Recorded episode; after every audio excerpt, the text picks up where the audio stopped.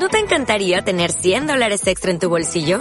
Haz que un experto bilingüe de TurboTax declare tus impuestos para el 31 de marzo y obtén 100 dólares de vuelta al instante. Porque no importa cuáles hayan sido tus logros del año pasado, TurboTax hace que cuenten.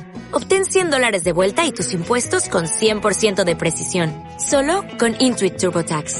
Debes declarar para el 31 de marzo. Crédito solo aplicable al costo de la presentación federal con TurboTax Full Service. Oferta sujeta a cambios o cancelación en cualquier momento.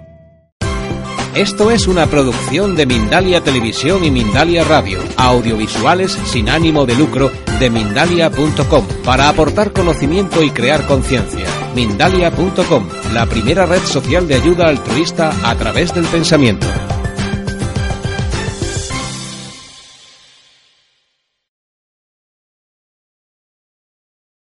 Vamos a explicaros un poquito en qué consiste lo de los remedios y luego entrará Eugenia para explicarnos en vivo cómo podemos hacer una serie de remedios en casa.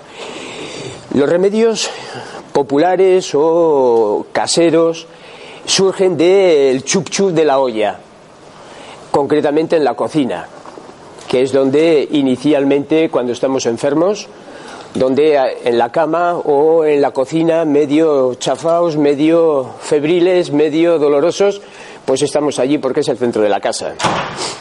Y allí pues está la posibilidad del chuchup de la olla. ¿Qué quiere decir? Que podemos utilizar tanto el frío como el calor para que los elementos que nos ofrece la naturaleza los podamos hacer para nosotros según el desequilibrio que nosotros estamos presentando. Por lo tanto, los remedios no hay que comprarlos. Me comentaba Eugenia, es que voy a utilizar unas esencias. Eugenia, no, porque tenemos que comprarlos y caros.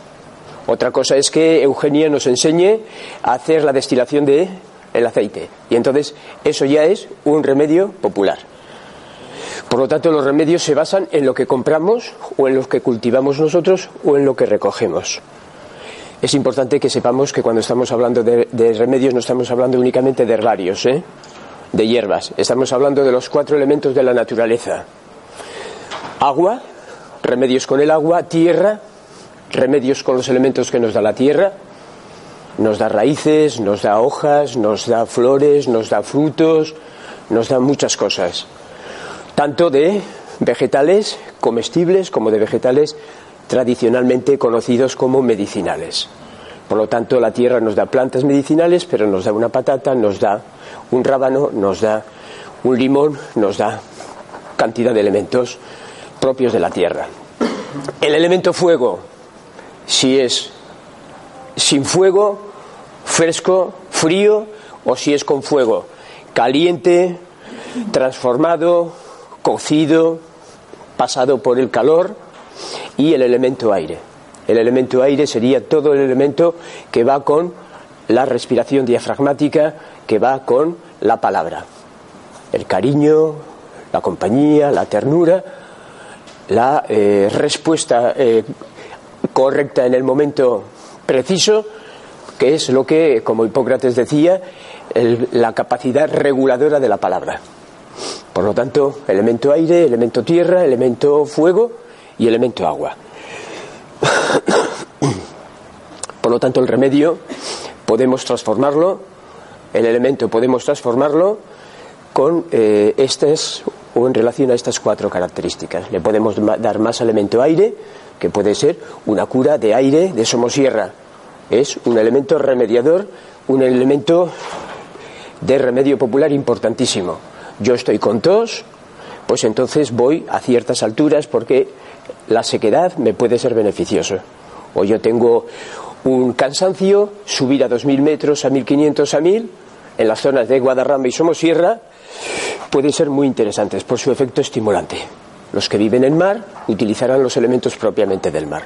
Aquí en Madrid no hace falta utilizar el mar, porque ya tenemos la altura con todas las capacidades que nos da la naturaleza para que puedan ser remedios a nuestro acceso.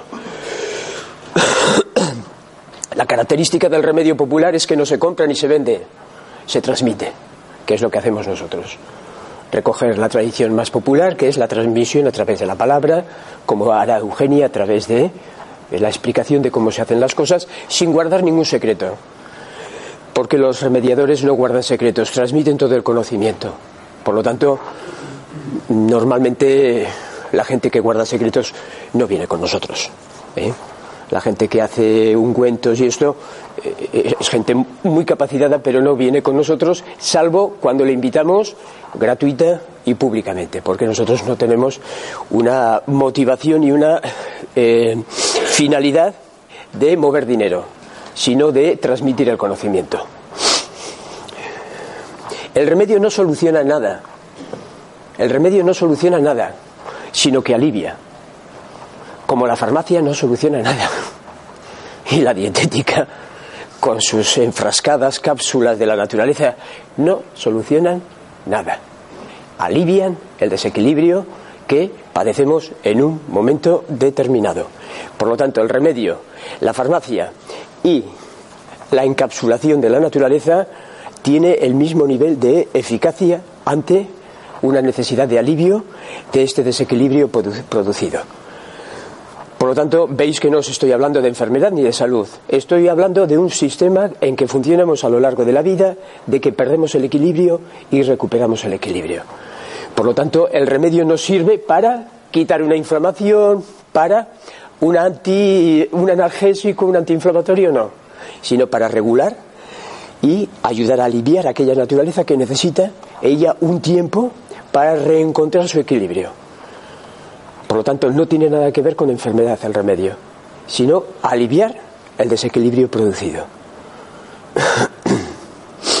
Entienden la diferencia que hay entre enfermedad y remedio, ¿no? El síntoma es la manifestación de un desequilibrio, de un proceso de enfermedad que tiene un tiempo normalmente largo. Normalmente largo. El remedio lo que hace es ayudar a aliviar estas manifestaciones para que el equilibrio en profundidad de la enfermedad vaya reorganizándose para nacer a una nueva vida, evidentemente. La enfermedad nos plantea un momento crítico en que tenemos que revisar cosas para nacer a una nueva vida. Muramos o vivamos. La enfermedad tiene ese riesgo de que podemos morir, como podemos continuar viviendo. ¿Eh? ¿Me quieren comentar alguna cosa?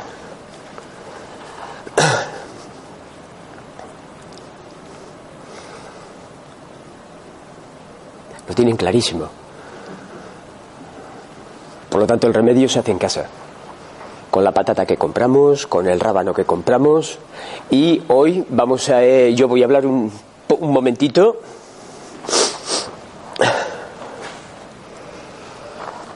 voy a hablar un momentito de algunos elementos que tenemos por casa, que son el limón, que son el regaliz, que son el, la berza y que son la, básicamente, y la cebolla, alguna cosita de la cebolla. El limón, pues el limón es interesantísimo cuando tenemos unos ardores de estómago. ¿En qué casa no hay limón en general? No es un elemento barato. ¿eh? Está más barata la cebolla, está más barata la, la col. Pero incluso la col, podríamos utilizarla cuando tenemos este eh, acidez, podemos utilizar incluso la col. Y bien cortadita y bien machacadita la podemos trocear, masticar lentamente. Es más barata que el limón. El limón puede estar, ¿qué puede estar? A un euro y medio, dos euros el kilo. No estamos hablando de un limón ecológico, ¿eh? Si es un limón ecológico, posiblemente supere. Pero la col, la berza, tiene una... Pero podemos tomar unas gotitas perfectamente de limón, ponerlas en la boca y pasarlas para poder neutralizar. No confundamos un sabor ácido con una química base, ¿eh? con una química ácida. O sea, los, los, alimentos pueden tener un sabor ácido y cuando entran en el organismo, que cuando entran, cuando hacen una reacción, actúan como base. El limón es base es alcalino. Una cosa es un sabor ácido y otra cosa es una química ácida. El sabor ácido de un limón químicamente es alcalino. ¿Eh? Podemos eh, utilizar el limón calentito o el limón muy fresco, las dos posibilidades, en un vasito de agua y tomarlo muy lentamente cuando estamos en una crisis de tos. Pero no es únicamente el hecho del limón o del agua, es el reflejo de beber lentamente. La lengua y el labio, cuando funciona lentamente, el bronquio se abre. Por lo tanto, no es tomar el vaso, sino ese vaso fresquito, lo más fresquito posible, con un poquito de limón, lo vamos manteniendo en la lengua y ese mantenimiento de ese movimiento de la lengua tiene un efecto relajante sobre el bronquio. También lo podemos hacer perfectamente. El limón, cuando es una cosa bronquial, sobre todo muy frío. La, lo que bebamos, muy frío, no nos dé miedo, ¿eh? No nos dé miedo. No nos eh, enfriaremos, al contrario, se abrirá el bronquio. Si tiene un poquito de limón y lo bebemos poquito a poquito, será un elemento muy interesante para abrir el bronquio. La que tú quieras. La que tú quieras. Un vasito, si es una persona pequeñita, le pondrás un vasito pequeñito con unas gotitas, cuatro o cinco gotitas de limón. Y si es una persona mayor, mayor, podemos ser de personas adultas, pues le pondrás un vasito de, de mesa poniendo medio limón. Si a la persona le agrada mucho el limón, le puedes poner el zumo de un limón o de dos, porque el limón tiene un efecto relajante también. ¿eh?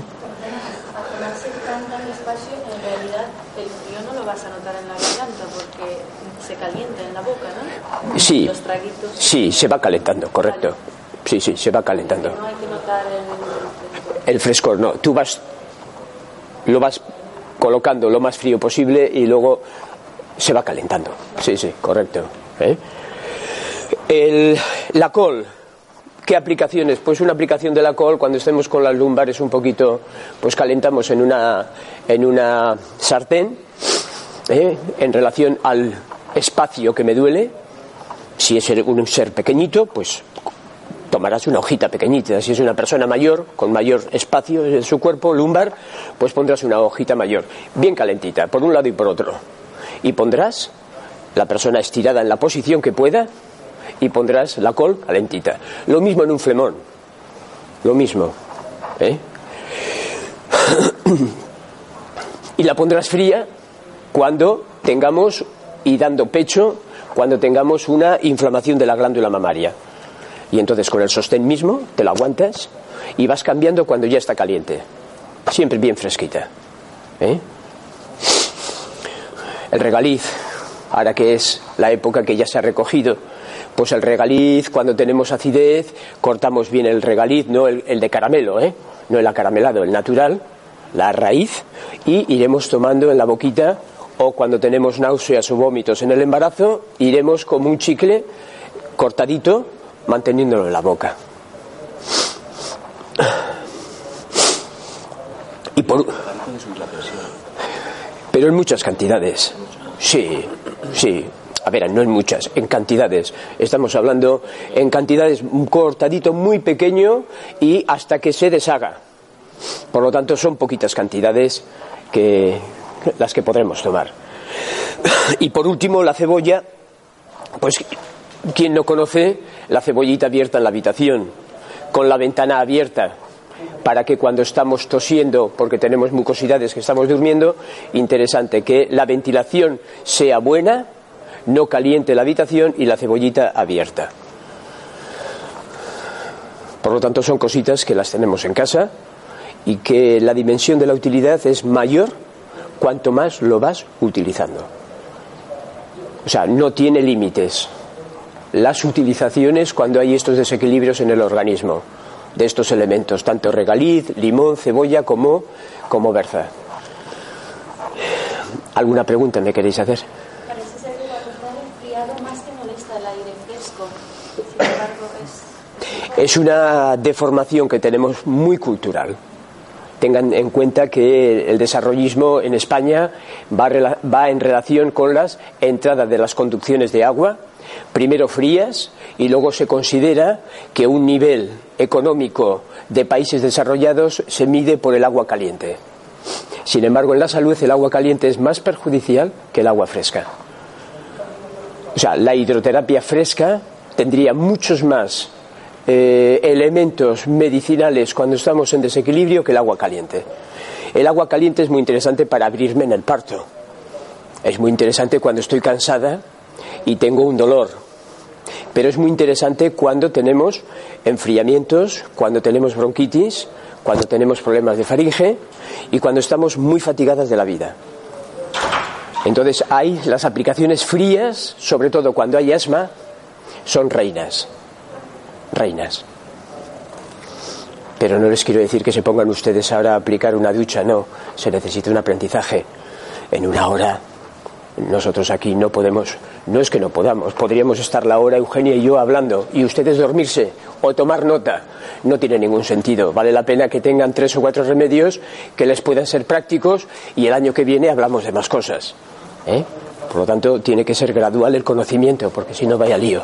¿eh? Si no hay ninguna pregunta, Eugenia, Eugenia, atiendo, dígame. Bueno, pues yo os he traído dos remedios eh, que hago en casa porque, claro, por ejemplo, yo ahora veo a, Xavier que ha venido un poquito como constipado, ¿no?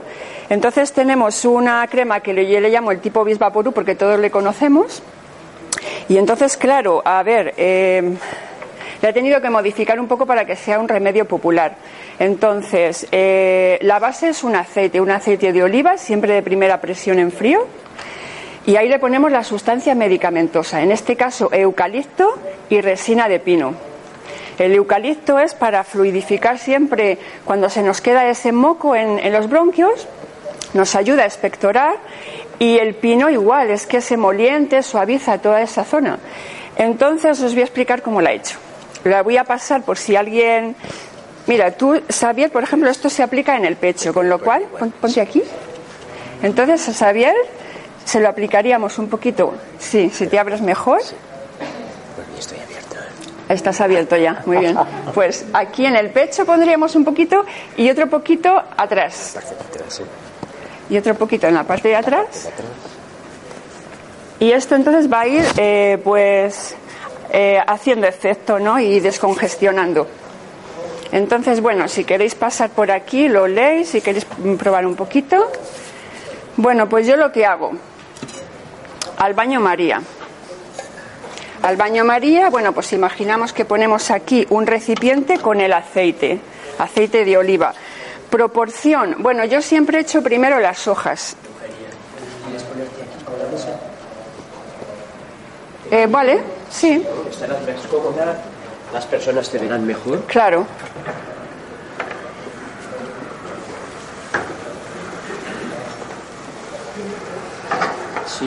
Bueno, sí, gracias. Mira, yo uso un. El recipiente que pongo aquí suele ser o de cristal o de acero inoxidable. Y entonces lo que suelo hacer, bueno, voy a echar el agua que iría ahí. Entonces lo que suelo hacer es partir las hojitas, siempre las machaco en el mortero. Cuando tenemos una cantidad, machacamos en el mortero, lo incorporamos al recipiente que va al baño María y, ponemos el aceite. Entonces eh, tendría que cocer. Cuando hierve el agua de, la cazuela, eh, contamos tres cuartos de hora a una hora. Entonces lo que, lo que hace es que la propiedad de la planta que metemos pasa al aceite. Después con una gasa lo colamos y ya tenemos ese aceite. Es este, el aceite de eucalipto. Bueno, igual huele más a oliva, no sé si lo queréis ir pasando también. ¿Cuánto de aceite y cuánto de.? Bueno, pues la proporción suele ser un 20% de planta y 80% de aceite para todos los aceites florales. Quiere decirse aceites que tienen la propiedad de la planta. 20% de planta, 80% de aceite. Si lo hacemos a ojo, porque en ese momento no tenemos para medir, pues sería si ponemos aquí de planta, todo esto lleno de planta, que lo cubra. El aceite tiene que cubrir. No aceite por aquí y planta por aquí. O sea, que cubra el aceite para que sea un, aceite concentrado. Entonces ya hemos puesto los tres cuartos de hora, la hora, dejamos enfriar, la propiedad de la planta pasa al aceite y ya tenemos un aceite medicamentoso. Eh, bueno, que hierva, el agua que hierva. Lo colamos, tenemos el aceite que está circulando. Bueno, una vez que tenemos el aceite, para que coja esa consistencia sólida, le incorporamos cera de abeja. La cera de abeja eh, es una parte de cera por cuatro de aceite. Quiere decirse que si tenemos 20, 40, 60, 80 mililitros de aceite, vamos a echar otros 20 de cera. Esa es una proporción de 1, 1 de cera, 20, por 4 de aceite, 80.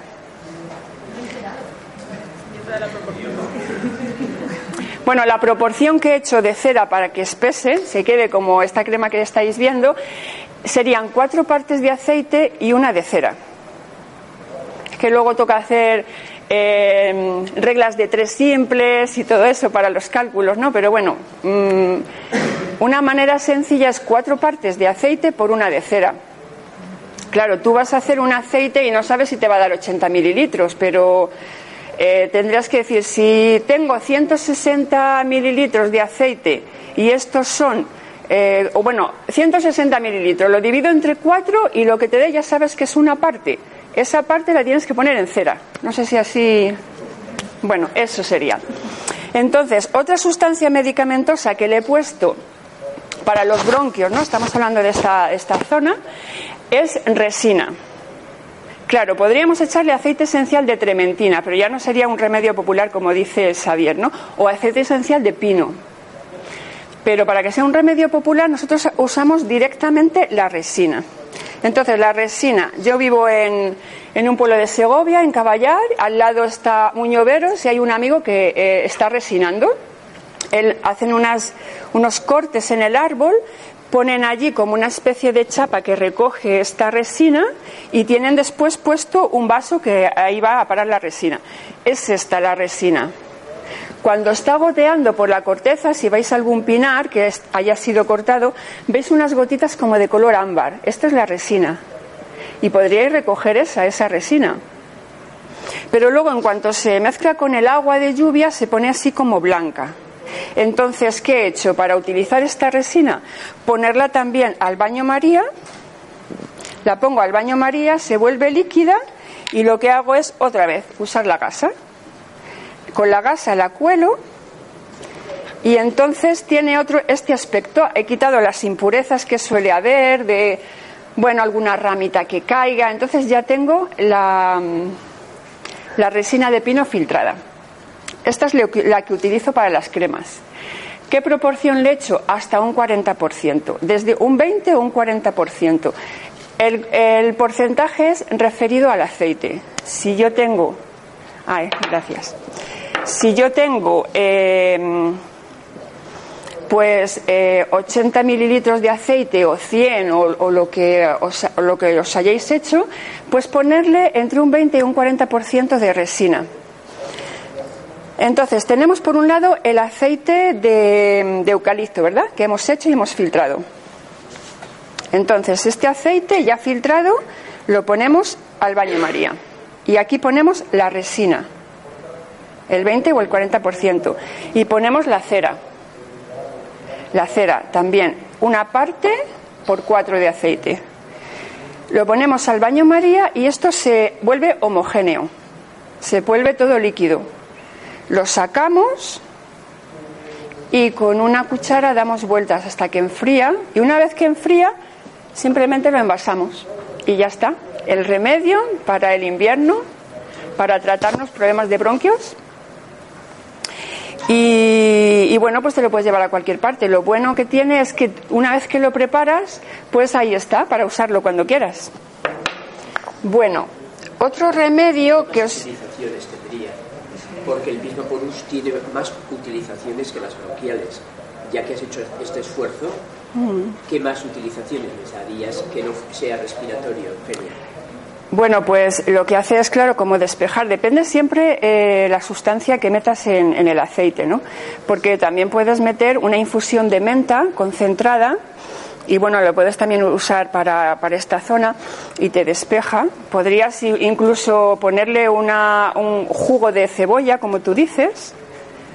Para las tendinitis, cuestiones musculares, podrías utilizar. Bueno, a ver, claro, es que eh, en la resina tenemos la parte que sería de trementina, de aceite esencial, y la parte de resina.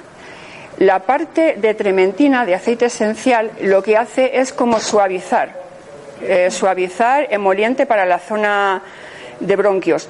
Y lo que es la parte resina es la que sirve para cuando tienes contracturas y golpes. Entonces se podría utilizar efectivamente si tienes algún golpe, alguna contractura cervical, de espalda, podrías darte un masajito. Porque, claro, aquí lo que tenemos en esta crema, digamos, es, eh, no hemos destilado, con lo cual tiene los efectos de la resina que sirven para estos golpes y estas contracturas, y también el efecto emoliente, que sirve para bronquios, servirían para las dos cosas. Bueno, pues sí. ¿Cuánto, dura? Es decir, ¿habría que una vez al año? ¿Puede valer para, el año siguiente? Sí, puede valer un año, incluso dos años. Si tú, eh, bueno, claro, si, eh, al olerlo, si ya empieza a estar rancio, es que se habría estropeado y no habría que usarla, pero eh, si tú no la abres y la mantienes llena del todo y bien cerrada en un lugar seco que no le dé la luz, podría ah, incluso aguantar un par de años. Bueno, otra cosa que os he traído es un jarabe para la tos y para los bronquios. Entonces, eh, bueno, supongo que conocéis el tomillo. El tomillo que he traído es el mostichina, que es un tomillo que crece una ramita y echa una bolita arriba. En Cataluña no sé si lo llamáis mejorana a este, a este tomillo. Bueno, pues eh, vale también el tomillo salsero y bueno, los tomillos que tengáis en vuestra zona. Para hacer el jarabe, lo que hacemos es una infusión súper concentrada. Para que tenga los efectos, eh, por ejemplo, el tomillo tiene efecto bactericida, se carga las bacterias que pueden estar molestándonos y generando ese picazón en la garganta, esa tos. Entonces, a nivel garganta, he traído salvia y tomillo. Este es el tomillo y esta salvia es la que crece en mi pueblo, que es la salvia, la salvia lavandulifolia, porque tiene la hojita muy parecida a la lavanda. Pero las propiedades son igual que la, que la salvia officinalis. Y bueno, lo que hacemos, el tomillo, ya habéis visto que ya lo traigo aquí un poco preparado para hacer el jarabe, pero sería un poco como pelar la planta y nos quedaríamos con esta parte. Con lo que es la hoja y la flor. Bueno, lo he traído partido, pero esto sería, esta plantita sería así, ¿no? Tiene las hojitas y después arriba tiene las flores que son labiadas, esta es la flor de la salvia, también nos servirían, usaríamos las hojas y la flor. La proporción para que sea, eh, para que nos haga efecto, la sustancia medicamentosa es unos 20 o 30 gramos de planta por un litro de agua. Entonces, yo aquí lo he pesado para que os hagáis una idea de lo que son 20, unos 20 gramos, 18, 20 gramos. Es un vaso de los que tenemos en casa mm, para beber agua de, cuarto litro lleno. Estos son unos 18 gramos. Y eso es lo que utilizaríamos para un litro de, de agua. Entonces, ¿cómo hago este jarabe? hago una infusión concentrada de tomillo, hago una infusión concentrada de salvia. La salvia, por el tanino que tiene, lo que hace es que va a permitir que nuestra garganta se recupere cuando tenemos tos. Sí, las hago por separado. Hago una infusión concentrada de salvia, una infusión concentrada de tomillo. El tomillo eh, se va a cargar todas esas bacterias que están ahí pululando. Y entonces después le pongo llantén. El llantén, bueno, este es el llantén mayor. ¿Os suena haberlo visto? ¿Lo conocéis? Bueno, eh, eh, este, a esta planta le encantan los caminos, sitios donde hay agua. Mm, esta es la semilla, que bueno, por comentar otras aplicaciones, por ejemplo, la semilla de, del llantén sirve para disolver cálculos en, en los riñones, tomado en infusión. Y creo que a los pajaritos les encanta también esta semilla. Bueno, entonces, por aplicar algo que también sea para los bronquios, usamos las hojas de llantén, que son especialmente recomendables para problemas de bronquios, porque suavizan, eh, desinflaman eh, y, bueno, fluidifican también. Entonces, para bronquios es más especial el llantén. Lo que haremos será igual trocear una infusión eh, concentrada de, de Yantén serían también de 20 a 30 gramos por litro de agua. Y una vez que tenemos estas infusiones concentradas, las juntamos, las ponemos al fuego con azúcar. Mira, yo el azúcar que uso es un azúcar de caña silvestre que lo llaman panela. Es la que uso para los jarabes. Y la proporción, aquí las matemáticas otra vez, es un 40% de infusión de las mezclas de las tres y 60% de azúcar de caña. Esto se pone al fuego. Perdonad, se me ha olvidado comentaros que el llantén tiene que hervir unos tres minutitos. Esa infusión, que todas hay que dejarlas enfriar para colarlas y después utilizar ese agua que es el que tiene el principio activo. Después es simplemente ponerlo al fuego, eh, el azúcar de caña con la infusión, que se deshaga bien y que esté bien calentito, y, después ya eh, lo envasamos. Bueno, este, este jarabe lo, hice hace dos años y lo que hago para envasarlo es poner a, poner a hervir directamente el, el recipiente de, cristal, lo pongo a hervir y tengo el jarabe muy caliente, como si fuera ya a hervir, preparado. Saco el tarro, lo lleno de jarabe hasta arriba del todo, le pongo la tapa, cierro y lo doy la vuelta. Y entonces así me hace el vacío. Y yo tengo ya el jarabe preparado para toda la temporada, incluso para la siguiente. No, no. lo importante es que no llegue a hervir cuando tú lo pones con el azúcar. Lo que hierve es el llantén. El llantén eh, lo pones a hervir dos o tres minutitos, pero después cuando lo juntas todo lo pones con el azúcar que no hierva, que esté ahí caliente sin que llegue. Pero ya cuando tú ves que echa ese vaporcito, eh, entonces sería el momento de envasarlo. Y. ¿Cuánto tiempo tiene que estar hirviendo el tomillo, las otras dos hierbas? Ah, claro. Bueno, la infusión de, plantas medicinales que son hojas y flores no tiene que hervir. No, lo que hierve es el agua y cuando hierve el agua se apaga. Echas las plantitas ahí y lo tapas. Sí, así es como se prepararía esa infusión concentrada. ¿Cuánto tiempo las dejas así antes de centrarlo o de colarlo? Sí, bueno, pues eh, lo puedes dejar toda la tarde o toda la mañana. O si tienes mucha prisa, pues que esté por lo menos haya, haya enfriado. Con media hora, una hora, si tienes prisa, valdría. Sí, lo dejáis ahí, claro que, claro, lo dejáis ahí media hora, una hora, dos horas, tres horas. Sí. Lo único que hierve entonces es el llantén. El llantén, dos o tres minutitos para que suelte ahí un poco todos sus principios activos. Y bueno, no sé si os ha resultado complicado, sencillo. ¿Qué más utilizaciones tendría el jarabe? respiratorias? El jarabe, pues sobre todo para tos, para aliviar esa, esa garganta que, que, está ahí ya un poco tocada de tanta tos. Mm, para los bronquios, para ayudar en todo el proceso, sería. ciertos procesos de diarrea lo utilizarías? Claro, es que estas plantas, igual que el llantén eh, sirve para los bronquios, es que sirven para toda la mucosa, eh, hasta el estómago, ¿no? Entonces podría servir también, claro. Para infección urinaria, pues eh, también podría servir el tomillo, porque el tomillo, al ser un bactericida potente, es, eh, su valor bactericida es superior al del agua oxigenada. Entonces, respetando esta proporción que sea entre 20 y 30 gramos por litro de agua, pues va a hacer este efecto. Sí, también, cualquier tipo de bacterias que haya. ¿Cuál sería la dosis? La dosis, bueno, pues es que como está tan rico, pues dices dos cucharaditas, pero si te apetece tomarte cuatro, pues te puedes tomar cuatro. No hay, no hay problema, porque es que mm, se me había olvidado comentaros que este, este el jugo de la caña de azúcar es bronquítico, o sea, es, también sirve para los bronquios. Entonces, claro, tenemos ahí un, un montón de cosas que nos van a ayudar.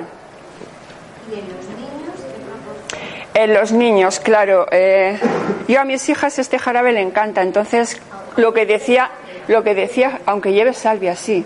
Sí, porque la salvia es la planta entera. Entonces, cuando tú tomas un, una infusión o una, un- una sustancia que lleva incorporada todas las partes de la planta, todas regulan. No es lo mismo que tú te tomes el aceite esencial, que ya tiene una dosis más eh, para tener en cuenta para los niños, pero lo que es la planta no. Vale para los niños también. Bueno, pues os comentaba, yo de mis dos hijas, as- la mayor se llama Salvia, eh, ella no le gusta este jarabe y a Violeta le encanta. Entonces, claro, yo le digo, Violeta, de cucharada en cucharada, por lo que decía eh, Javier, ¿no? Que hay que beberlo poco a poco. Aunque te guste mucho el jarabe, no te eches en un vaso y te lo bebas, es a cucharaditas, como, como lo tomamos. Voy a ver eh, cuestión de tiempo. Ah, bueno, yo la compro en los locutorios que tienen muchas cosas, porque claro, es originaria de, de Colombia, de países sudamericanos. Si es para cuestión asmática, lo más frío posible. En, el- la nevera o en el exterior de la casa y la cucharada lo más fría posible.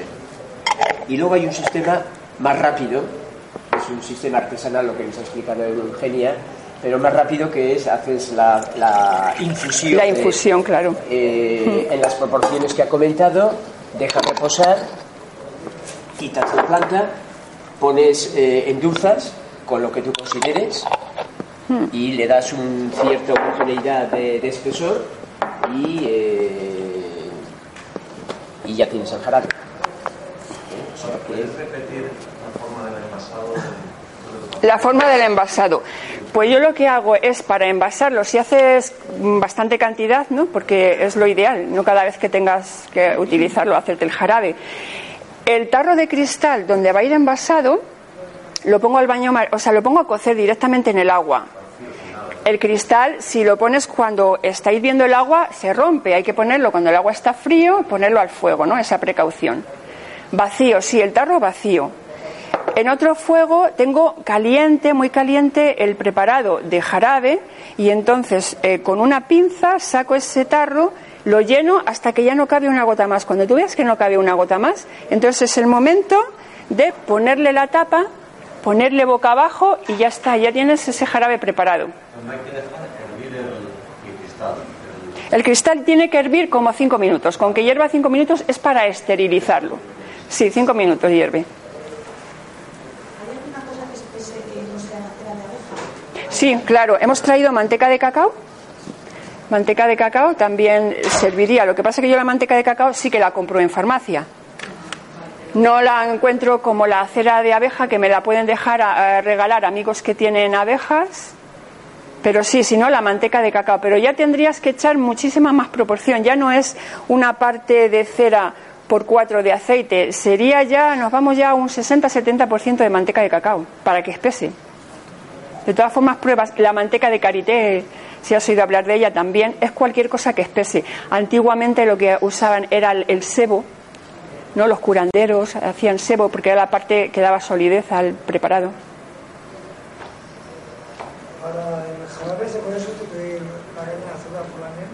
Sí, este sería el meliloto. Perdona que es que se me ha olvidado comentarlo. El meliloto es 50% de miel y 50% de infusión. Pero aquí ya tendrías que eh, jugar con que el- la infusión no esté muy caliente del todo porque pierde propiedades la miel. Cuando esté más bien templada es cuando incorporas la miel. Y ese sería meliloto, 50% de infusión y 50% de miel. ¿Me has comentado que las- la semilla de la que era para, las, para los cálculos también es en infusión? En infusión, sí, 30 o 40 gramos por litro. Luego se guarda en, me imagino, en la nevera o algo así, ¿no? Para que se Mm, una vez que lo has abierto, sí, en la nevera, pero si lo tienes envasado en cualquier armario que esté tapado de la luz. Sí, sí, un año, dos años. Sí, este llevo con él dos años. No lo hemos probado, pero lo podemos abrir. Y, y- y Javier, que es el más necesitado a lo mejor ahora, se lo puede echar en su vaso y probar un poquito, si quieres. Y si alguien tiene un vasito, lo quiere probar. Es un privilegio. Vale, está bien, gracias. O bueno, quien no sea escrupuloso, yo tengo aquí un vaso que he bebido agua, si queréis probarlo. Y bueno, pues vamos a ir recogiendo porque como hay otra ponencia ahora,